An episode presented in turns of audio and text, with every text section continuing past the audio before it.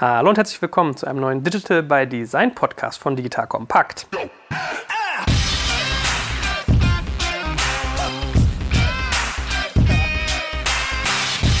Mein Name ist Jörg Kaczmarek und ich sitze heute wieder mit der menschlichen Verbindung aus Design und Business hier, dem guten Christopher Bönke. Hallo.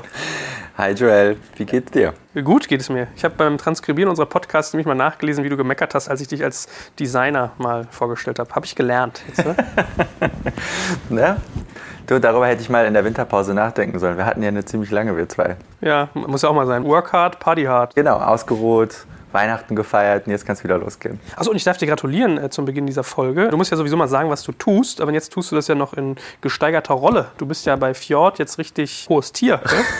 Ne?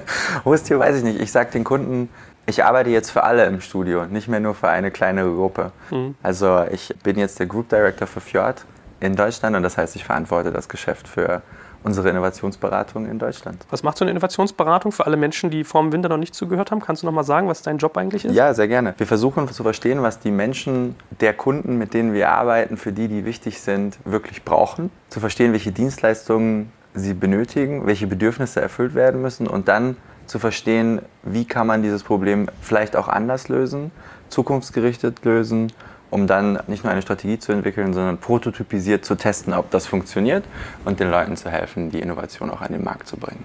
Ja, total geil eigentlich. Ne? Geile Arbeit ist das. So ja, es macht Spaß, auf jeden Fall. Also ich meine, ich stelle es mir auch hart vor, weil ich mir so überlege, äh, wir sind ja heute hier so durch unseren Coworking Space Rent 24 gegangen und ich glaube, bei deinen Kunden sieht es nicht so aus, oder? Ich stelle mir so einen Kunden immer eher so ein bisschen unterdigitalisiert vor oder tut man ihnen da Unrecht? Ist Deutschland weiter, als man denkt? Das sind gleich zwei interessante Fragen. Hm. Zum einen unterdigitalisiert, da müssen wir gleich drüber reden, was das denn heißen kann. Ja?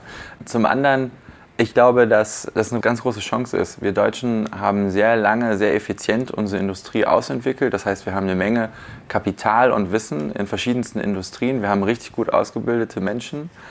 Jetzt hat sich die Welt ein bisschen weiter gedreht. Das Nutzerverhalten in einer digitalisierten Welt, darüber können wir gleich mal reden, was das heißt, hat sich verändert und das heißt, dass sich auch die Anforderungen an Räumlichkeiten, Arbeitsmaterial und Mitarbeitsmodelle tatsächlich verändern müssen und deswegen ist das, wo wir hier sitzen, schick und gut.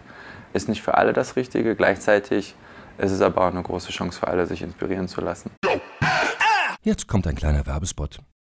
Aufgepasst! Bist du auf der Suche nach einem Profi, der für dich komplexe Geodaten sinnvoll integriert und sie auf interaktiven Karten visualisiert? Dann möchte ich dir unseren Partner Nucubator vorstellen. Das Ziel vom Nucubator-Team ist es, dich bei der Prozessdigitalisierung zu unterstützen und aus den ganzen täglich anfallenden Geodaten einen echten, nutzerfreundlichen Mehrwert zu schaffen. Dabei geht Nucubator ganz besonders auf deine Anforderungen ein, um die Software zu bauen, die deine USPs digital widerspiegelt und den NutzerInnen der Software den größtmöglichen Nutzen liefert. Und um das für möglichst viele Betriebssysteme, Geräte und Anwendungsfälle umzusetzen, setzt das Nucubator-Team auf etablierte Webtechnologien, mit denen sie schnelle und effiziente Anwendungen für Desktop und mobile Geräte entwickeln. Geodatenvisualisierung ist für Unternehmen in vielen verschiedenen Branchen relevant, zum Beispiel auch in den Bereichen Tourismus, Logistik und im Außendienst. So wurde zum Beispiel bereits ein digitales Smart Farming Tool für die Agrarwirtschaft gebaut, mit dem Satellitenbilder, Wetterdaten und Standortdaten interaktiv verarbeitet werden. Nucubator baut dabei nicht nur Kartenlösungen, sondern entwickelt für dich maßgeschneiderte Webanwendungen und Apps. Wenn du also einen Partner suchst, der deinen bestehenden USP ins digitale Zeitalter hebt, dann schau doch einfach bei Nucubator vorbei. Ich habe dir unter digitalkompakt.de slash Nucubator, schreibt sich mit C, eine Weiterleitung eingerichtet. Und wie immer findest du alle Infos auch auf unserer Sponsorenseite unter digitalkompakt.de slash Sponsoren. Werbung Ende. Ich bin ja durch dich sensibilisiert für Raum. Also ich erinnere mich noch, wir haben uns mal unterhalten, das war im Vorfeld unserer Podcasts, da hast du mich durch euer Fjord Design Studio geführt, wo ich glaube ich, also ich bin glaube ich affiner für solche Räume. Ich habe sowas schon mal erlebt, wo ich mhm. mir aber sicher bin, wenn man da hinkommt und ist eher so Konzernzentrale irgendwo in Wuppertal gewöhnt oder so, dann ist man tierisch geflasht. Und dann wurde ich von dir aber mal sensibilisiert, das ganze Fundament, was da drunter liegt. Ja, also mhm. dass alles einen Purpose hat. Also das ist nicht einfach so, weil es schick aussieht. Method oder, to the Madness. Ja, genau. Method to the Madness, okay. das fand ich spannend, ja, dass du mir auch mal erzählt hast, du warst mal mit einem Kunden in Frankfurt, der hat sich eine ganze Etage so eingerichtet und es hat überhaupt nicht funktioniert, mhm. weil einige der Konzepte, die dahinter stehen, gar nicht bewusst gemacht wurden. Also das wollen wir auf unser heutiges Thema auch mal übertragen, die ganzen Methodiken, die dem Ganzen unterliegen können. Denn es geht heute bei uns um das Thema Living Services, beziehungsweise ich überlege, was noch so ein Titel dafür sein könnte. Wir sprechen eigentlich über digitales Arbeiten in Bezug zum Thema Maschine, ja, Computer, AI, äh, künstliche Intelligenz. Wir haben das ja manchmal, dass wir unseren Podcast Podcasts anfangen und der Titel steht eigentlich erst am Ende. Das ist relativ unique, sonst habe ich das immer vorne, aber das finde ich spannend, das gefällt mir, wenn es jetzt schön. so e- evolved. Wir wollen natürlich kennenlernen, was Living Services für dich sind. Das finde ich ein ganz spannendes Konzept und eigentlich über Technologie reden. Weil Ja. Digitalisierung ist ja so unser Dach. Jetzt haben wir gerade schon gesagt, man kann unterdigitalisiert sein. Was heißt das eigentlich? Mhm. Lass uns da mal eintauchen, weil ich habe ja manchmal auch so die Situation, ich werde für Vorträge angefragt und dann erzähle ich eigentlich mal relativ früh, was heißt denn eigentlich Digitalisierung? Was liegt da drunter? Mhm. Und dann merkt man eigentlich, es sind ganz viele Sachen, die teilweise 50 Jahre alt sind oder älter. Also Ja. Dinge, die schon früher gemacht wurden, die jetzt aber einen neuen Drive kriegen, weil halt Technologie reinkommt. Wie begreifst du Digitalisierung, wenn du mit deinen Kunden zusammenarbeitest? Halt die Veränderung des Nutzerverhaltens in einer Welt, die Technologie befähigt ist. Und das ist witzig. Du hast dass- mal gute Sätze. Ich, ich gebe mir Mühe. Lass mich mal umgekehrt anfangen mit dem, was es nicht ist. Ja. Digitalisierung oder Digitalization oder sogar noch schlimmer, Digital Transformation, hat nichts mit Aliens zu tun, die unsere Welt auf einmal besuchen. Hat nichts damit zu tun, dass Gott seine Faust nach unten gereicht hat und gesagt hat, hier ist sie nun, die Digitalisierung, es ist alles anders. Es ist lediglich, dass wir neue Möglichkeiten haben, uns technologisch Dinge zu erlauben, Dinge zu tun, die das Nutzerverhalten verändern und dass wir das mittlerweile in einer Geschwindigkeit haben aufgrund der Menge an Menschen und unserer eigenen Entwicklung, dass es schwierig ist, dran zu bleiben.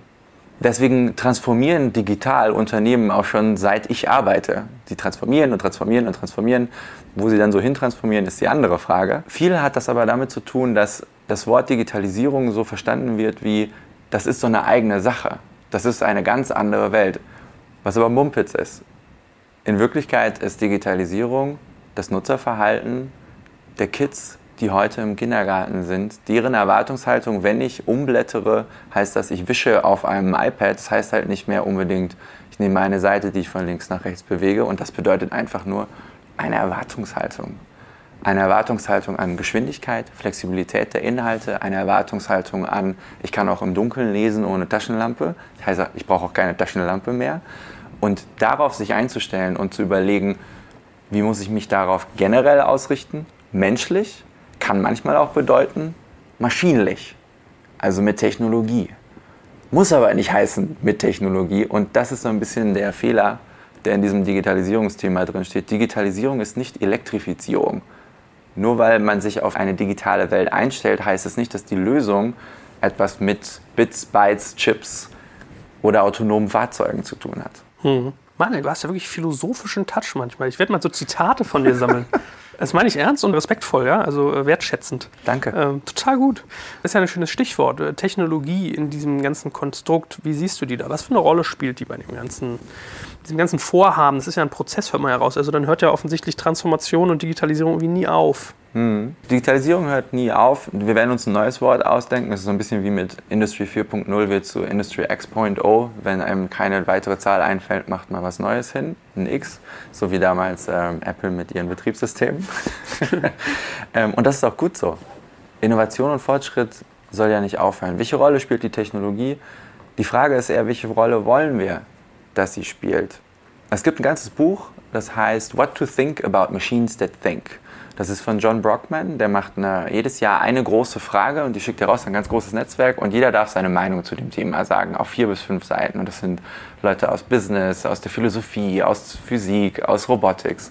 Und er hat herausgefunden, es gibt nicht die Antwort gut oder schlecht, es gibt nur, was wollen wir damit machen. Und das geht so ein bisschen in die Richtung, die die Genforschung gegangen ist, die aber natürlich hinter verschlossenen Türen gemacht wird.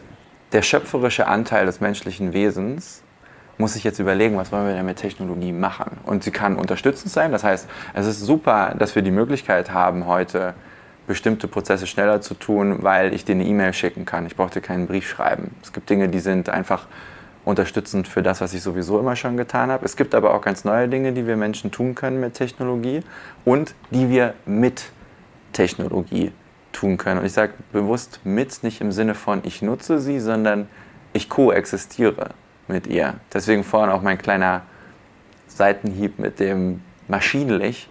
Das ist das größte und interessanteste nächste Ding für uns, auch bei Fjord, herauszufinden, nicht, welche Technologien könnte man überall nutzen, Augmented Reality, ja, das ist interessant und es gibt ganz viele, ja, Bitcoin, Blockchain, das ganze Bullshit-Bingo, es ist interessant und hält die ganze Wirtschaft am Leben, Aber die Frage ist doch, wie wollen wir denn mit Maschinen am Ende des Tages koexistieren? Höre ich da so ein bisschen raus, dass es auch viel Technologieverwendung ohne Sinn gibt? Absolut. Und ohne Sinn gar nicht mal so im Sinne von, die Leute machen absichtlich Blödsinn, sondern sie überlegen sich nicht, wozu es überhaupt gut ist und das kann zu fatalen Ergebnissen führen. Da hatten wir beide auch in der Vergangenheit schon mal kurz drüber gesprochen. Social Media. Eine Technologie, ein Algorithmus, eine künstliche Intelligenz beinahe, die uns ermöglicht, uns selbst darzustellen, uns auszutauschen, viele gute Dinge zu tun, wurde auf den Sockel der Demokratisierung gehoben. Durch Social Media werden wir allen Aktivisten eine Stimme geben. Wir werden ganze Bewegungen in die Welt schicken und werden gute, gute Dinge tun. Und was ist am Ende passiert? Social Media hat selbst keinen Sinn. Wir geben dieser Technologie einen Sinn oder andere tun es für uns und so wird Donald Trump gewählt. Hm. und diese Dinge sind auch applizierbar auf ganz, ganz reale menschliche Prozesse. Wenn du dir die Wall Street-Bewegung anschaust, die wollten protestieren, die wollten was bewegen. Sie haben Social Media übrigens auch ganz, ganz vorne draufgeschoben. Darüber werden wir uns organisieren. Die Wall Street-Bewegung hat es verpasst, eine echte Sinnhaftigkeit für sich zu entwickeln. Und damit ist die ganze Bewegung verpufft. Es hat sich in Summe nichts geändert. Trotz Social Media. Mhm. Und in der haben viele Leute gesagt, ja, hm, toll, das Versprechen von Social Media hat sich nicht bewerkstelligt. In Wirklichkeit, diese Technologie sitzt nicht irgendwo rum und denkt sich, oh mein Gott, wo ist mein Sinn? Also diese Sinnfrage, wer bin ich und wenn ja, wie viele, stellt sich Technologie nicht. Die müssen wir ihr schon selber geben. Gut, also das ist in erster Linie ein Werkzeug und Werkzeuge setzt man ein, nehme ich mit. Was tue ich denn jetzt als Unternehmen, was im Digitalisierungszyklus festhängt und sich überlegt, was es nun tut, wenn ich mir das Thema Technologie anschaue? Komme ich genau zu dieser Frage, was bei mir soll maschinlich sein in meiner mhm. Geschäftsstrategie? Ich glaube, da gilt es erstmal zu schauen, was können wir denn? Also die Frage ist erstmal, was ist etwas, was wir als menschliche Komponente mitbringen, die für uns wichtig ist und womit wir Wert schöpfen. Dann zu fragen, was sind Dinge, die wir nicht können, die aber eine Maschine für uns übernehmen kann und auch sollte. Und dann der dritte Schritt ist die Frage, was kann man denn mit Menschen und Maschinen zusammen am besten machen? Beispiel aus der Medizin. Wenn ein Doktor eine Mammographie macht und einen Brustkrebs sucht, schafft er es zu einem hohen Prozentteil, diesen Krebs zu diagnostizieren. Gleichzeitig gibt es heute schon Technologie, die ermöglichen würde, basierend auf Mammogramm, also auf Bildmaterial, zu sagen, ob es ein Karzinom gibt, ob es irgendwo eine, eine Problematik gibt. Da ist die Trefferquote wesentlich geringer, aber es ist automatisiert. Wenn du aber in einem Arbeitsplatz jemanden zusammenbringst, also einen Menschen, der tatsächlich den Krebs diagnostizieren kann, der diese Technologie nutzen kann, dann liegt die Trefferquote bei 95 Prozent. Und das ist das, wo Unternehmen sich überlegen müssen, wo ist da unser Sweet Spot? Wo ist der Moment, wo wir unser volles menschliches Potenzial mit dem besten maschinischen Potenzial zusammenbringen können? Und dann ist aber die Frage auch, wie kann der Doc dann mit dem Computer am besten zusammenarbeiten, sodass die Zusammenarbeit für beide Seiten angenehm ist und auch gut funktioniert. Und von welcher Seite zäumst du so ein Pferd auf? Ist das eine Purpose-Frage? Geht es da um Zweck, sozusagen um ein Ziel? Oder überlege ich mir wirklich Prozesse? Ja, also was kann ich gut, was kann ich mhm. nicht so gut? Wo fange ich da an? Immer beim Nutzer. Zuerst mal geht es um die Lady, die den Brustkrebs diagnostiziert haben möchte. Was ist für die angenehm und richtig? Weil es gibt mit Sicherheit sowohl menschliche als auch technologische Lösungen, die niemand angenehm oder sinnvoll empfindet. Oder Ergebnisse, die man kommuniziert bekommt, die niemand hören möchte. Das heißt, am Ende hängt es nicht mal nur von dem Sinn ab, sondern es hängt davon ab, für wen ist es denn sinnvoll, wem schaffe ich damit einen Nutzen. Deswegen rede ich mit dir auch über dieses Thema aus der Designperspektive, zu sagen, wir fangen da an, was brauchen die Leute? Dann überlegen wir, wo stehen wir heute? Wie können wir diesem Nutzen gerecht werden? Und dann erhöhen wir die Brennweite der Linse und sagen, was gibt es denn noch für Möglichkeiten, sowohl andere Leute mit anderen Fähigkeiten als auch andere Technologien mit Fähigkeiten, die uns entweder helfen oder die das von alleine können. Und dann vermischt man das in ein operatives Modell zwischen Mensch und Maschine, für den Kunden, um am Ende zu sagen, was ist denn die beste technologische Lösung. Gibt es dafür Methodiken oder Vorgehensweisen, die du kennengelernt hast? Weil ich sag mal so, du hast ja jetzt, wenn du irgendwie Mittelständler aus Pforzheim bist oder Kaiserslautern, mhm. lange nicht diesen Know-how-Zugang, sowohl technischer Art als auch Netzwerk. Ich würde sagen, für ganz viele der Dinge, die irgendwie Digitalisierung eine Rolle spielen, ja, also wenn wir jetzt irgendwie mal KI und solche Themen uns ja. überlegen, da hast du ja irgendwie War for Talents, du kriegst gar nicht das Personal an die Hand. Ja, das heißt, gibt es da irgendwie Methodiken und Wege, Wege, da irgendwie Schritte voranzumachen? Ich glaube, es sind jetzt zwei Fragen. Die, Ja, Frage, weiß, die, eine, die eine, kein Problem. Die eine Frage ist ja, wo finde ich die Leute? Die andere ist, wie kann ich mit denen arbeiten? Also, wo finde ich die Leute? Ich glaube, da muss ich tatsächlich sagen, ein offenes Ohr zu haben und klar zu kommunizieren als Firma, was ist denn der Wert, den ich schaffen möchte und wo möchte ich hin, hilft meistens dabei, Leute zu finden, die eine gute Idee haben, wie man das technologisch lösen kann. Bedarf aber auch, dass man weiß, was man machen möchte. Und ich glaube, damit tun sich viele, viele schwer.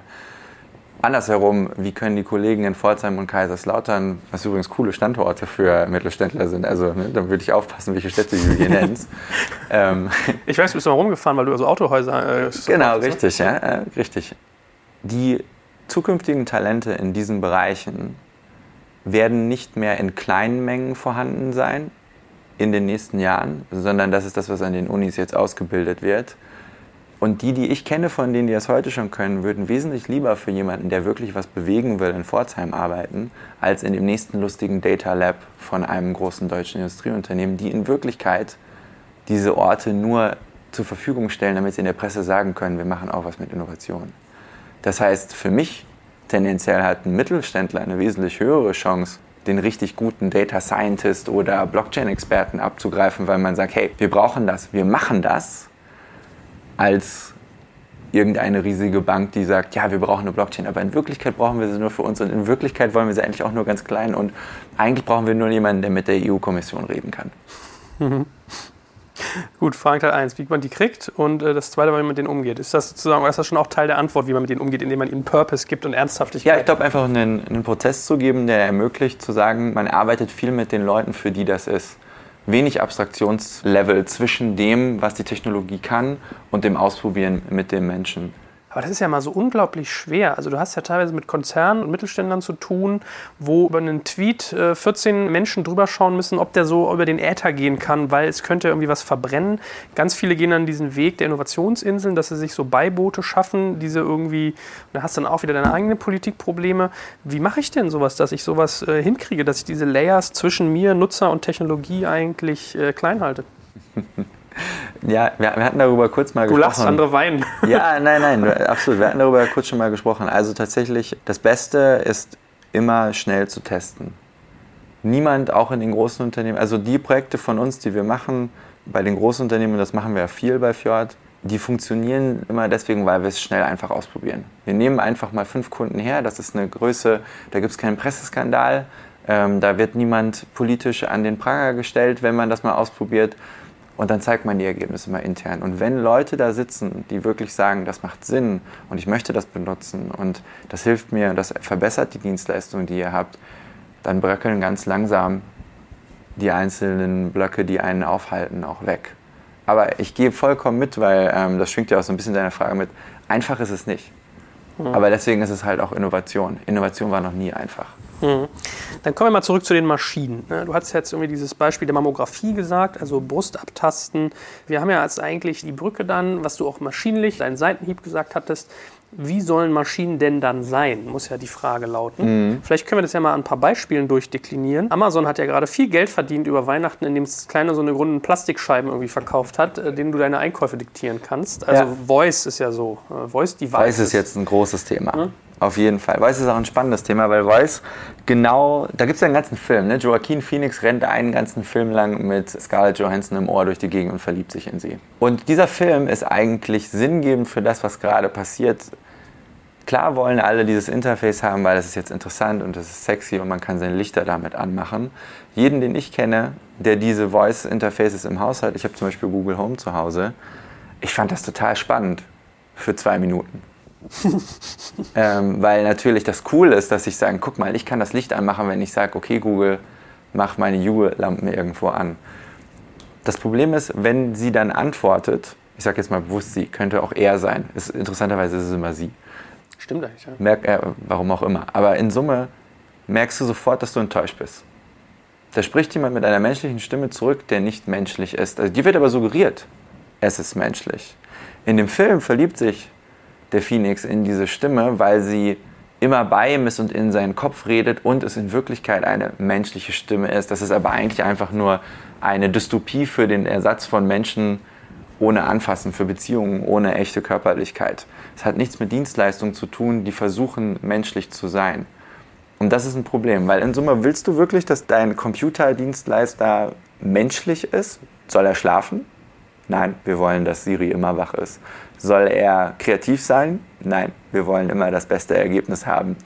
Soll er faul sein? Nein, wir wollen immer alles sofort haben. Trotzdem versuchen wir Maschinen ein menschliches Bild zu geben. Und das ist etwas, jetzt gleich fragst du, was ist die Lösung dafür? Und dann kann ich sagen, habe ich noch keine. Ähm, deswegen ist es auch eines der spannendsten Themen, mit der wir uns aktuell befassen. Es gibt zum Beispiel Robotikdesigns in Japan, wo die Roboter bewusst nicht intelligent sind, sondern bewusst wie, also die sind im Prinzip designt dafür, sich so zu verhalten wie dreijährige Kinder, die aber eine Sache besonders gut können. Weil man gemerkt hat, dass die Interaktion in der Geriatrie mit solchen Robotern wesentlich angenehmer für den Menschen ist, als wenn du da den allwissenden Super-Doktor Data wie auf der Star Trek-Brücke stehen hast, der alles schon weiß. Ihr Lieben, hier ist Joel von Digital Kompakt und heute möchte ich euch unseren Partner BWI vorstellen. Die BWI ist eines der größten IT-Service-Unternehmen in Deutschland und unterstützt die Bundeswehr bei ihrer Digitalisierung. Eine wichtige Aufgabe dabei ist die Einführung von Innovationen in der Truppe, aber das Unternehmen leistet noch viel mehr und bietet ein breites Aufgabenspektrum von Beratung über Realisierung bis zum Betrieb. Jetzt mal Hand aufs Herz, wenn du einen Job im Technologiebereich suchst, wirklich was bewegen und vor allem spannende Inhalte vorfinden möchtest, dann bist du hier genau richtig aufgehoben. Denn die BWI arbeitet an vielen spannenden und herausfordernden Projekten, wie beispielsweise der Digitalisierung der Gesundheitsversorgung der Bundeswehr und treibt Innovationen voran. Sie bietet das Beste aus zwei Welten. Sie ist eine hundertprozentige Bundesgesellschaft in der Rechtsform einer GmbH und bietet damit eine hohe berufliche Sicherheit, kann aber gleichzeitig extrem flexibel agieren. Und ganz ehrlich, Sven Weizenegger aus unserem Hackers-Podcast ist einer der coolsten Socken, die ich kenne und gleichzeitig extrem talentiert. So jemand geht nicht ohne Grund zu einem Unternehmen wie der BWI. Wenn das für dich also auch interessant ist, dann schau dir die BWI jetzt einfach mal selbst an. Ich habe dir unter digitalkompakt.de slash BWI eine Weiterleitung eingerichtet. Und natürlich verlinke ich das auch in den Shownotes und alle Sponsoren findest du immer auch auf unserer Sponsorenseite unter digitalkompakt.de slash Sponsoren. Mhm. Aber okay, dann ist das Learning aus dem, was du gerade gesagt hast, dass Maschinen einerseits, also dass es eigentlich ein Widerspruch ist, dass die irgendwie menschlich wirken sollen, man ihnen aber Eigenschaften sozusagen aufbürdet, die überhaupt nicht menschlich sind. Was du gerade gesagt hast, schlafen nie, sind nicht kreativ, das ist eigentlich sehr unmenschlich. Ja, total. Es ist, es ist sehr unmenschlich und deswegen ist ja die Frage, warum versuchen wir sie menschlich zu machen und konzentrieren wir uns nicht zu sehr darauf, unsere eigenen komplett computergetriebenen neuen Menschen zu generieren, anstatt zu überlegen, wie können Maschinen uns helfen und warum dürfen sie nicht maschinlich sein? Und was heißt das überhaupt, maschinlich zu sein? Müssen Maschinen menschlich sein? Weiß ich nicht. Ja, ich meine, ich habe diese äh, Diskussion im ganzen Bereich Chatbots sehr stark beobachtet. Dass Leute, die anfangen zu chatten über eine App, ja, du kannst ja meinetwegen per WhatsApp deine Flugtickets bestellen. Das ist immer die Grundfrage, die Kollege Westerheit auch in unserem äh, KI-Podcast stellt sollte ich mich als Maschine outen, ja oder nein? Wenn du in 0,2 Sekunden antwortest und einen Fünf-Zeilen-Satz schreibst, ist schon klar, ja? ja. Aber äh, das ist, glaube ich, schon ein Punkt, dass Leute eigentlich wissen möchten, mit wem rede ich da gerade? Absolut. Und die Frage ist, warum man ihnen nicht von Anfang an sagt, es ist eine Maschine. Und die ganze Menschheit lernt langsam, was sind denn Maschinen? Das Ding ist nur, das meine ich voll mit dem, die Physik. Die Physik mussten wir lernen. Unsere Natur herum mussten wir lernen, die war schon so. Die Technologie, das ist das schöpfere Element des Menschen, die dürfen wir jetzt selber bestimmen. Aber da müssen wir auch drüber nachdenken, was wollen wir denn, wie es ist, wenn etwas maschinlich ist. Wie würdest du solchen Gedanken starten? Wer, wer sollte das tun? Welche Disziplin denkt über sowas nach? Welches Vorgehen? Welche Disziplinen? Ich glaube, bei uns im Studio sind es hauptsächlich die Interaction Designer. Also Leute, die sich überlegen, wie ist die Interaktion mit einem Objekt oder mit einem Menschen oder mit einer Dienstleistung, wie wird die ausgestaltet die verstehen lernen müssen, wie psychologisch das auch für sich wahrgenommen wird. Was passiert denn, wenn jemand innerhalb von einer Sekunde dir ein ganzes Buch vorlesen kann? Wie wirkt das auf dich? Und vor allen Dingen auch die Frage, wann brauchst du das und welcher Mehrwert ist das für dich? So, das ist so wie mit den, wie viele Smart Home Devices kann man in einen Raum packen, nur um des Smart Homes wegen, obwohl es gar nicht so smart ist. Also ich glaube, dass die da eine große Rolle spielen werden. Ich glaube, dass das so ein bisschen die Renaissance der Anthropologen sein wird und der Sozialwissenschaften. Auf einmal werden die, die, die sonst vermeintlich alle nachher das Taxidiplom bekommen, werden auf einmal alle aufwachen und sagen, hm, vielleicht müssen wir doch mal mit denen reden, weil die nicht nur die Geschichte der Menschheit, sondern auch des menschlichen Zusammenlebens verstehen und uns weiterhelfen können zu erklären, wie sollen wir denn damit interagieren. Ich meine, du hast gerade gesagt, da musste ich lachen, dass Digitalisierung nicht von der göttlichen Faust so durch die Wolke gereicht wurde. wurde ja. Mhm. Geiles Bild. Aber ich habe lustigerweise gerade gestern äh, den, den Stern in der Hand gehabt, in so einer Ich dachte, du hast Gott Arztpraxis. getroffen. Nee, Okay. das wäre schön, aber. Ja, erstmal diesen Film, diesen Doc Dogma, wo Alanis Morissette Gott ist und so. Und äh, dann fragt er, was ist der Sinn des Lebens? Und dann tippst du ihm so auf die Nase. dann meint der Engel irgendwie so, ja, ich habe ja gesagt, sie hat einen tollen Humor. Ja. Äh, anyway, kleiner Exkurs. Ich saß also in dieser Arztpraxis, habe einen Stern in der Hand. Das ist ja für mich so eher das moderne Bilderbuch, ja. Man kann nicht mal sagen intellektuellen Bilderbuch, aber whatever. Und dann haben sie äh, Ranga Yogeshwar interviewt. Der hat ja gerade ein Buch geschrieben über Digitalisierung. Das finde ich ganz lustig, dass sie so einen jetzt wieder irgendwie durch die Medien ziehen. Ich glaube, da gibt es Leute, die sich seit Jahrzehnten damit beschäftigen, die sind vielleicht nicht so sexy. Auf jeden Fall hat der gesagt, und das schließt jetzt an die Stelle mit der göttlichen Faust an, äh, so ja, was soll denn jetzt so anders sein, haben die den gefragt an Digitalisierung. Und da war sein Punkt, ähm, das Tempo der Innovationsentwicklung. Ja? Wenn du so Industrialisierung hattest, das ging halt über Jahrzehnte. Also sein Beispiel war irgendwie das auch Nacherfinden des Stroms oder der Stromleitung. 40 Jahre lang immer noch ganz viele Haushalte keinen Strom hatten, das Telefon hat lange gebraucht und so weiter. Und wenn man jetzt mal überlegt, das iPhone ist irgendwie zehn Jahre alt. Überleg dir mal, was das so umgewälzt hat. Also ja, es ist nicht durch die Wolken gereicht worden, aber es hat schon eine Geschwindigkeit genommen, wo man ein bisschen das Gefühl hat, was du eigentlich sagst. Man macht sich keine Gedanken, wie Maschinen sein sollten. Aber es passiert auch einfach so brutal schnell, dass sich Sachen wieder überleben, oder? Aber auch das, du implizierst jetzt, dass irgendeine äußere Kraft diese Geschwindigkeit bestimmt. In Wirklichkeit ist es so, dass die Visibilität der Entwicklung diese Geschwindigkeit ausmacht und die Visibilität dieser Entwicklung steuert wer? Wir. Das heißt, in Summe, klar, ich möchte jetzt nicht sagen, lasst uns alle auf die Bremse treten und aufhören, Dinge zu tun, sondern diese Entwicklung auch zu eignen. Zu sagen, ja, Dinge zu tun, weil sie richtig sind, ist weiterhin wichtig. Da gibt es niemanden, der an so einem Rad dreht hinter unserer Welt, die das schneller macht, sondern das machen wir selber. Das Innehalten und zu überlegen, macht das Sinn, sollten wir selber machen. Das heißt, auch Ranga würde ich sagen, wenn er irgendwann mal zuhört, dass in Summe er recht hat. Dass wir dadurch, dass immer mehr freie Zeit da ist, weil Maschinen uns auch Dinge abgenommen haben, die wir früher selber machen mussten, um uns Dinge auszudenken, die Geschwindigkeit erhöht wird, aber Menschen treiben diese Geschwindigkeit. Aber relativ wenige Menschen gefühlt, oder? Das ist doch eigentlich so ein GAFA-Thema. Also es sind eigentlich Apple, das sind Amazon, das ist Google, das ist Facebook. Es sind die, die ihre Innovationen erfolgreich vermarkten. Also das heißt nicht, dass es nicht unglaublich clevere Menschen gibt in kleinen Labors, von denen wir beide noch nie gehört haben, die wahrscheinlich an Dingen arbeiten, die ganze Länder umwälzen könnten, die es aber nie zum Markt schaffen. Das ist ja die Kehrseite unseres Kapitalismus. Am Ende des Tages funktioniert nur das, was mit, von den richtigen Investoren mit Geld beworfen wird. Ja, ich meine, selbst asiatische Geschichten kommen ja hier kaum rüber, Ja, die teilweise absolut. schon äh, weiter sind. Ne? Aber das ist ja eine gute Brücke eigentlich zu diesem ganzen Thema. Wie sollte man denn dann Technologie einbinden in unseren Alltag? Weil was bei dir ja gerade anschwang war, Mhm. Also dass man ganz schnell bei diesem Gedanken, okay, Fernkraftfahrer äh, werden, glaube ich, ein Problem haben, wenn Mercedes selbstfahrende Lkw irgendwann auf die Straße bringt. Oder Taxifahrer, wenn Tesla wirklich das ganz toll hinkriegt, dass Autos fahren oder Uber Ja. oder whoever, ja. Und das sind jetzt nur ein paar Beispiele, die schon, also auch ich als Journalist kann wegrationalisiert werden, weil Computer Texte schreiben. äh, Anwälte brauchen irgendwie viel weniger Personal, weil irgendwie das Auslesen von Urteilen und daraus was abzuleiten einfacher wird. Also sprich, diese ganze Workforce, die eigentlich arbeitslos wird, weil wir sie, wie hast du gesagt, wegdesignen. Ähm, was tut man denn da eigentlich? Also wie gehe ich eigentlich hin und äh, implementiere Technologie so, dass das funktioniert? Oder was tue ich mit den Leuten, die dann irgendwie obsolet werden? Ja, ich glaube, die Frage ist eher, wie stellst du dich so auf, dass du Innovation mit Technologie betreibst, um am Ende das menschliche Potenzial, das du vielleicht für die eine Lösung nicht brauchst, anderweitig nutzen kannst. Das ist so ein bisschen die Frage dessen, sollte nicht jedes Unternehmen, jeder Mensch, der einen Innovationsprozess durchführt, der Mensch und Maschine involviert, zwei Projektpläne haben.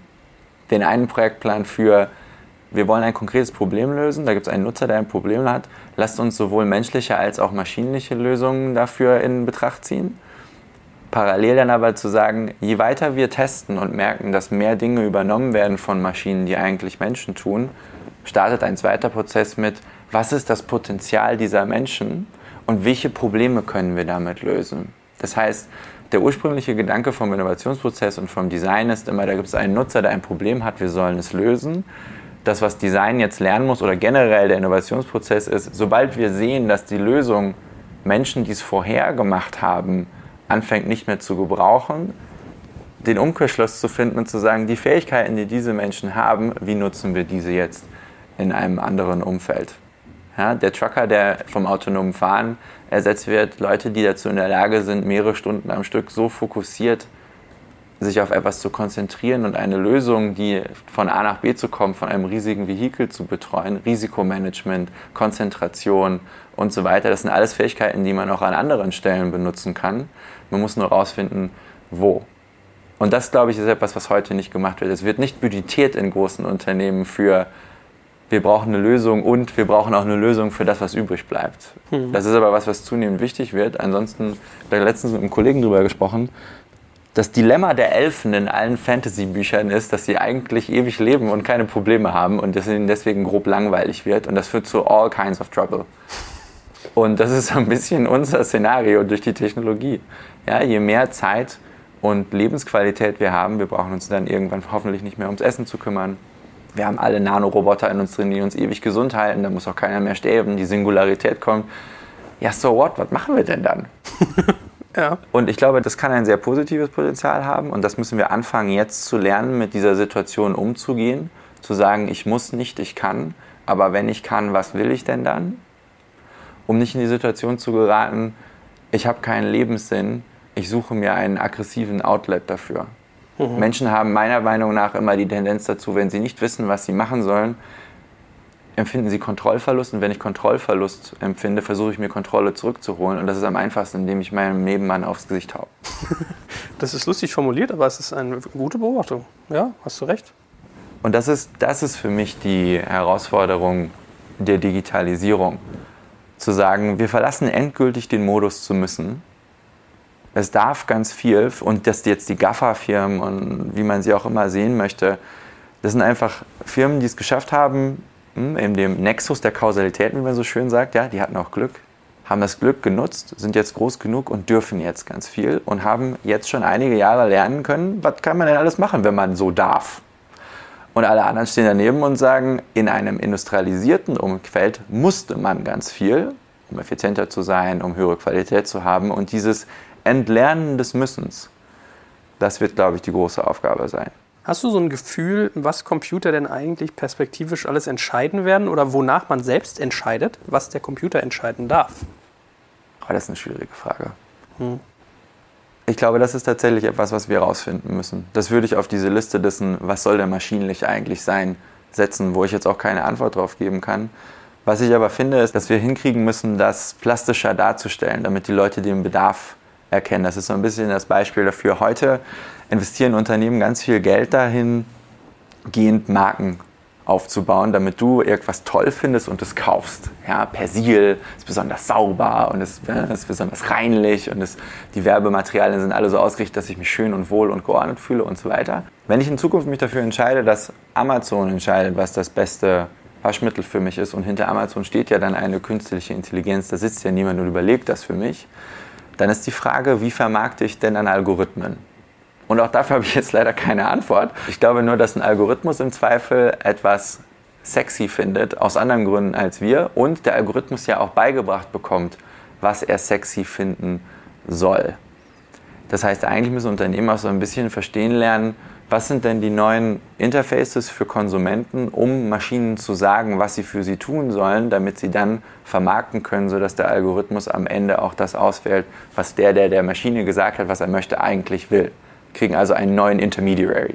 Also eigentlich möchte man ja meinen, dass es nach wie vor um dasselbe geht, um Bedürfnisbefriedigung. Doch ja. wahrscheinlich kennt ein Algorithmus die echten äh, Bedürfnisse wesentlich detaillierter als ich selber, weil ich manchmal angenommene Bedürfnisse habe. Perfekt. Und jetzt bist du genau Full Circle zu dem Thema Living Services und wie wir das verstehen. Da, wo ich jetzt hinkomme, geil. Siehst ja, du? perfekt, zack. Was ist das? Ja, das ist es schon. Living Services ist einfach ein schickes Wort, was wir uns ausgedacht haben dafür, dass Dienstleistungen, also wir haben vorher immer gesagt, Produkte toll, jetzt muss alles Service sein, weil es muss anpassbarer sein an die Dinge, die man gerne möchte und man möchte es nicht mehr besitzen. Der nächste Schritt ist lebende Dienstleistungen. Das bedeutet aber eigentlich nur, man sollte die Dienstleistungen, die man zur Verfügung stellt als Unternehmen, so zuhörend gestalten, dass sie sich anpassen können. Weg von, hier ist der eine Dienst und du bekommst immer das, weil das immer gut für dich ist, hin zu, der Dienst selbst hört dir zu, sieht, wie sich dein Nutzerverhalten verändert, findet datenbasiert raus, was brauchst du heute mehr, was brauchst du weniger. Das gibt schon in Ansätzen. Ähm, Google Nest macht ja zum Beispiel Algorithmik für die Thermostate in den Häusern, basierend auf dem, wie du was wann machst. Und hinten dran das ganze Maschinenlernen, was da steht, versucht dann rauszufinden, hey, am Wochenende guckt der Joel gerne die ganze Zeit Bundesliga und deswegen muss es schön warm sein, weil er das in seiner Jogginghose macht. Mit zunehmenden Fähigkeiten von Maschinen nicht nur Daten zu lesen, welche Knöpfe du drückst, sondern dich auch zu sehen, haben wir die Gelegenheit dazu, Feedback nicht nur direkt aufzunehmen, sondern sich auch basierend auf diesem Feedback anzupassen. Und das ist das, wo es hingehen sollte. Jetzt kommt ein kleiner Werbespot. Aufgepasst! Heute gibt's Werbung in eigener Sache. Wir wollen dich nämlich besser kennenlernen, weil viele hören Woche für Woche unseren Podcast und dabei wissen wir gar nicht immer, wer genau diese Leute sind. Und natürlich wollen wir ja aber wissen, wer du bist, um unseren Inhalt auch an deinen Interessen ausrichten zu können. Und um das zu ändern, habe ich eine Umfrage vorbereitet. Dort kannst du uns erzählen, wer du bist und wofür du dich interessierst. Und was du davon hast, naja, ich meine, je besser wir dich kennen, desto besser können wir unseren Podcast an deine Bedürfnisse anpassen. Und dann spreche ich auch keine Werbung mehr für Penispuppen und Online-Casinos ein, wo dich womöglich ganz andere Dinge interessieren. Nein, kleiner Spaß und trotzdem, du tauschst fünf bis zehn Minuten deiner Zeit gegen viele Stunden noch bessere Unterhaltung und Tiefenwissen in der Digitalwirtschaft. Klingt für mich nach einer Win-Win-Situation und geh doch also daher mal auf die Seite digitalkompakt.de/slash Umfrage. Fülle diese nach bestem Wissen und Gewissen aus und freue dich in Zukunft auf noch besseren Content auf Digital Kompakt. Ende der Werbung. Dann heißt also Living Services, es sind Services, die im Prinzip so ein bisschen im Fluss sind, also die sich auch verändern und die sehr stark datengetrieben sind, höre ich daraus? Absolut. Datensüchtig, würde ich sagen. Ja, da kommen wir jetzt direkt, können wir jetzt abtauchen in die Diskussion dazu. Ist es gut, wenn jemand alle meine Daten hat oder nicht? Ich persönlich habe eine Sache festgestellt. Das sage ich jetzt einfach mal so. Es gibt so viele Dienstleistungen jetzt schon, die uns langsam aber sicher beibringen, dass es okay ist, wenn zugehört wird, dass diese Diskussion dazu, wo sollten sie nicht zuhören, teilweise fast redundant ist. Die Leute haben alle gesagt, bitte nicht alles mithören und das finde ich richtig. Gleichzeitig finden sie aber Hey Siri oder Alexa oder Okay Google unglaublich toll. Und Unternehmen wie Google und Alexa, also Amazon, fangen jetzt an, Dienstleistungen zu gestalten, die zeigen, warum Flexibilität toll ist. Ich habe hier, das könnt ihr jetzt leider nicht sehen, aber ich zeige es Joel. Ich habe hier mein, mein neues tolles Google-Telefon. Ein tolles neues Google-Telefon reagiert, wenn ich sage, okay Google und möchte dann von mir wissen, was ich möchte. Gleichzeitig haben sie es jetzt aber so eingestellt, dass wenn Musik läuft, hört das Mikrofon zu und offline, ohne Verbindung in die Cloud selbst, ist auf meinem Handy eine Liederdatenbank und es zeigt mir an, welches Lied gerade läuft. Das ist früher Shazam gemacht hat. Mhm. Was es mir in Wirklichkeit beibringt, ist, hey, du hast einen riesen Vorteil davon, wenn das Ding zuhört. Und ich bin jetzt bei dem ganzen Thema sehr locker und ich kann alle Leute gut verstehen, die das nicht so locker sehen. Aber Punkt ist, sie haben mir per Nutzen gezeigt, warum es gut ist, dass das Telefon zuhört. Hm. Was glaubst du, wie weit ist der Missbrauch immer entfernt bei solchen Themen? Genauso wie bei allen anderen Dingen des Lebens. Ich habe einige Sessions mit Studenten bei uns im Studio. Es kommen immer wieder Studis oder auch Kids von der Schule. Die stellen die genau die gleichen harten und wichtigen Fragen. Auf der anderen Seite ist es so, wenn ich dich beschatten lassen möchte, dann kann ich morgen einen Detektiv beauftragen und der beschattet dich. Das meine ich so mit Digitalisierung, dieses Verhalten, Leute auszunutzen, Leute übers Ohr zu hauen, Manipulation, Diktatur. Das hat es auch alles schon vor dem iPhone gegeben. Hm. Und zwar noch in in Ausmaßen, die wir Gott sei Dank, dadurch, dass wir sensibilisiert dafür sind, hoffentlich so nie wieder haben werden. Und ich finde gut, dass die Debatte immer da ist und das sollte sie auch sein. Das sollte uns aber nicht davon abhalten, zu überlegen, wie können wir diese Möglichkeit, datengetrieben die richtigen Dinge den Leuten zu geben, wenn sie sie brauchen, dann auch ethisch korrekt nutzen. Was sagst du deine Beobachtung? Du hast ja mit vielen Unternehmen zu tun. Sind wir denn eigentlich datenkompetent? Also ich habe immer das Gefühl, alle sind gerade so auf dieses neue Erdöldaten aus. Und ich glaube, das Erdöldaten, also dass man das als Öl bezeichnet, ist eigentlich auch schon fast wieder mindestens sieben Jahre alt gefühlt. Mhm. Aber viele wissen dann gar nichts anzufangen, habe ich den Eindruck. Und das zu verarbeiten. Ist tatsächlich ein sehr deutsches Problem, habe ich für mich festgestellt. Mhm. Ähm, nicht, weil wir Daten nicht verstehen, sondern weil wir so quantitativ gut sind. Das ist jetzt ein bisschen paradox. Soll aber heißen, wir kriegen in den Universitäten so viel beigebracht, statistisch korrekt mit repräsentativen Ergebnissen umzugehen, dass wir immer nur gucken, was ist das Beste und was ist das Richtige. Das Erdöl, Daten, Erdöl ist eigentlich gar keine so gute Metapher dafür, weil Erdöl wird für Bewegung, für Verbrennung und so weiter genutzt. Daten sind eigentlich zum Verstehen da. Daten sind eigentlich zum Hinterfragen da. Was bringt es mir, wenn ich in meinem Auto sitze und mir die Daten sagen können, Christopher benutzt zum Lautstärke lauter machen eher den Knopf am Lenkrad als den Knopf im Dashboard. Dann sagen alle, ja, wunderbar, wunderbar, wir können diesen Knopf wegrationalisieren. Hurra, das haben wir jetzt rausgefunden. Keiner hat mit mir gesprochen zu diesem Zeitpunkt, hat die Daten mal in diesen Kontext gesetzt und haben festgestellt, dass ich eigentlich nur sehr selten meinen Knopf benutze zum Lautstärke regeln. Der Grund ist, weil ich meine Lautstärke am Handy regle über Spotify. Hm. Das heißt, das Problem liegt eigentlich bei uns Deutschen eher darin, dass wir es so toll finden, mit Daten zu arbeiten, aber immer auf deterministische, deduktive Ergebnisse hoffen, wenn dieser Muskel datenbasiert zu überlegen, wo sind denn die Outlier? Wo ist denn das Spannende in dieser lustigen Datenblase, die ich da vor mir habe? Das zu sehen, zu verstehen und dann zu den Leuten zu gehen und zu fragen, warum? Hm. Ich meine, fairerweise, das Schöne an dieser Metapher Erdöl ist, dass auch Erdöl noch verarbeitet werden muss, bevor man es nutzbar macht. Ne? Vielleicht äh, liegt es manchmal daran, aber ich habe witzigerweise heute auch gerade einen Podcast gehört, wo jemand aus dem Fashion-Bereich gesagt hat, naja, äh, es war Lesara, ähm, die machen im Prinzip eine Plattform, die versuchen ganz schnell zu verstehen, was ist ein Trend, rufen dann in China an, lassen es produzieren in kleiner Menge, schippern es rüber und probieren es mit kleiner Anzahl aus. Mhm. Und wenn es geil funktioniert, knallen sie die, die Anzahl hoch. So. Und er meinte, naja, beim Marketing von denen zum Beispiel ist es schwieriger, wenn sie da irgendwie Kunden ansprechen wollen. Wenn du zwei Teams hast, eins besteht aus irgendwie hochgradig kompetenten Mathematikern und eins aus so gewieften Marketingleuten mit Bauchgefühl. Die Mathematiker gehen hin und gucken, was hängt irgendwie zusammen, welche Daten könnten wir aufgreifen. Also wirklich so stark statistisch getrieben.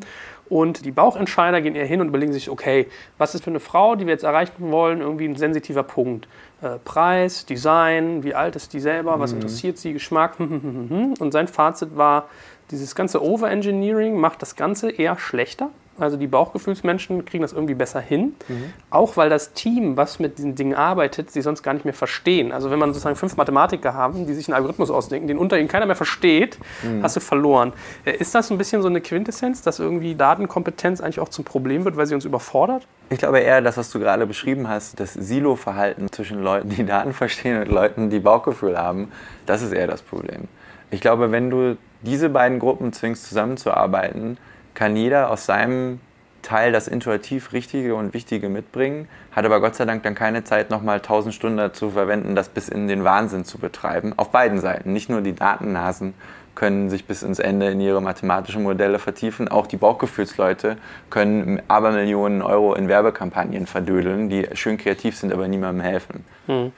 Das heißt, das Zusammenbringen dieser, das Timeboxing und zeitliche Begrenzen der Zeit, die sie ihre Fähigkeiten einbringen, um dann schnell auszuprobieren. Das ist eigentlich die Kunst. Weil am Ende entscheidet nicht das Bauchgefühl oder die Datenanalyse, sondern es entscheidet, will derjenige, für den man das tut, das haben oder nicht. Hast du mal ein Beispiel eigentlich abschließend noch, wie so ein Living Service aussieht? Äh, Service, was ihr zum Beispiel mal gebaut habt, vielleicht für einen Kunden und was du da mitgenommen hast? Ja, also woran wir gearbeitet haben, was ich ganz spannend fand, war eine Lernplattform für einen großen Automobilhersteller, wo wir viel getestet haben in Richtung, wie kann ich Menschen in einem sehr komplexen Umfeld wie einem Autohaus und in einem Großkonzern eigentlich Dinge beibringen. Von mechanischen Fakten bis hin zu Arbeitsprozessen, bis hin zu, wie das Geschäft zu tun ist, bis hin zu Führungsfähigkeiten und Kommunikation. Und diese, dieses Konzept und diesen Prototypen, den wir da gebaut haben, ging die ganze Zeit darum, nicht zu sagen, hier ist das schönste Interface oder das ist das perfekte Interface oder der perfekte Touchpoint oder das perfekte Lernmaterial, sondern immer abzufragen und mitzusehen, benutzt er das? Warum benutzt er das? Prototypen zu geben für neue Ideen, um herauszufinden, sollten sich die Lernmedien verändern? Wenn ja, wie? Aha, das wiederzugeben, einen Feedback-Loop zu kreieren.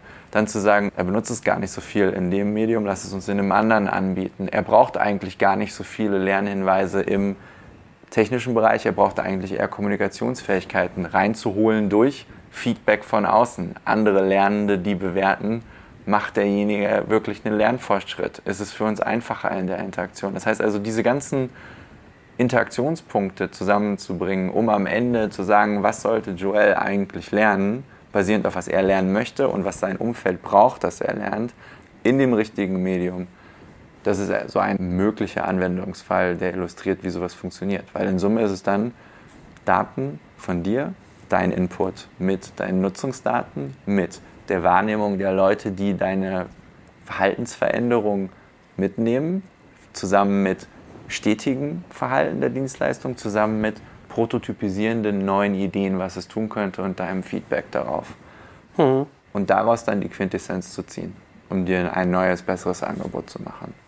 Okay, also man merkt, das ist wirklich ein Puzzlestück. Also Datensucht, was du gesagt hast, plus Nutzungsverhalten, plus Prototypisieren. Also schnell ausprobieren ist generell äh, dann schneide ich mit bei Digitalisierung, auch wenn sie technologiegetrieben ist, ein wichtiger Faktor. Ja, es ist immer die Diskrepanz zwischen, was bist du heute gewöhnt und was könntest du vielleicht in zwei Tagen, in fünf Monaten, in einem Jahr, in fünf Jahren gewohnt sein. Und du musst rausfinden, lernen, wenn ich dir einen Stimulus gebe in einem Prototypen, was lerne ich daraus? Ist das etwas, was jetzt relevant ist? Ist es etwas, was überhaupt relevant ist? Und wenn ja, wann?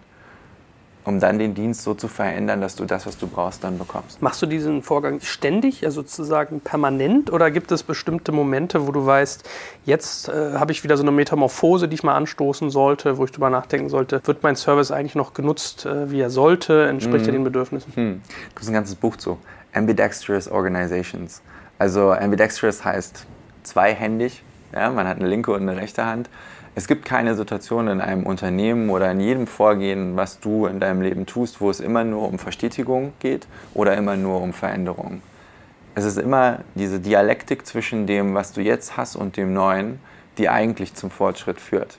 Das heißt, das ist aber sehr menschlich zu versuchen zu verstehen, sollte ich jetzt nur das machen, was ich gut kann oder sollte ich jetzt mal was Neues lernen? Die Antwort liegt leider Gottes im, du musst beides tun.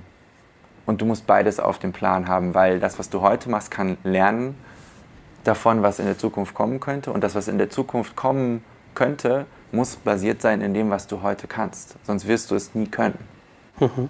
Das heißt, die, es gibt nicht die Antwort links oder rechts, sondern es gibt nur beide Hände. Ohne Arme keine Kekse. Schönes Schlusswort. Äh, hat viel Spaß gemacht. Ich hoffe, das konnten die, die Menschen da draußen, die jetzt zuhören, auch was mitnehmen. Ähm, das ist ja manchmal ein bisschen abstrakt, muss man ja fairerweise sagen. Klar. Und trotzdem äh, glaube ich, wir haben das versucht, mal ein bisschen runterzunageln. Ähm, übrigens, wenn ihr zuhört, geht gerne mal hin und gebt uns fünf Sterne bei iTunes. Da muss ich mal die Leute mal animieren. Ja? Also, ja. Helft Christopher und mir äh, hier mal mehr unser Wort, äh, sein Gotteswort, sein Philosophenwort an, an mehr Menschen zu tragen. Ähm, spannend. Also ich glaube, man gewinnt wirklich ein Gefühl, was das eigentlich bedeutet, äh, Technologie in so eine Dienstleistung reinzusetzen. Äh, Living Service, also eine gelebte Dienstleistung, finde ich dafür ein ganz schönes Bild. Äh, danke dir ganz herzlich und freue mich schon aufs nächste Mal. Danke dir, Joel. Bis bald.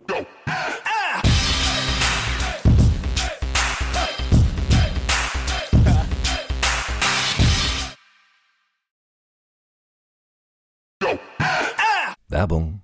Aufgepasst! Das Jahr 2024 ist schon voll im Gange und jetzt heißt es neue B2B-Leads gewinnen. Du möchtest deine Sales Pipeline so schnell wie möglich voll haben und deshalb empfehlen wir dir an dieser Stelle unseren Partner SalesViewer. Wer nicht weiß, was SalesViewer macht, hier eine kurze Erklärung. SalesViewer entschlüsselt Unternehmen, die deine Webseite besuchen und zeigt diese in Klarnamen an. Du siehst also ganz genau, wer eure Webseite besucht und wofür sich diese potenziellen Kundinnen interessieren. Und damit hast du ja wirklich ein mächtiges Werkzeug in den Händen, weil du diese Unternehmen dann zielgenau ansprechen und einfach zu neuen Kundinnen machen kannst. Dein Marketing und Vertrieb werden das für die B2B-Lead-Generierung feiern, sage ich dir. Und du bist damit auch in guter Gesellschaft, denn Marktführer wie Stepstone, Jochen Schweizer, Sport5 oder Avato Systems setzen bereits auf SalesViewer und generieren damit täglich neue B2B-Leads. Wie so eine Registerkasse eigentlich, wo es immer klingelt, wenn du wieder eine neue Brand identifiziert hast, die sich für dich interessiert und die du jetzt einfach pflücken kannst. Daher, wenn das für dich interessant ist, dann teste SalesViewer doch einfach mal kostenlos. Alles, was du dafür wissen möchtest, findest du unter folgender Weiterleitung: digitalkompakt.de slash salesviewer. Und wie immer verlinke ich dir es auch auf unserer Sponsorenseite unter digitalkompakt.de slash Sponsoren. Das war's mit dem Werbespot.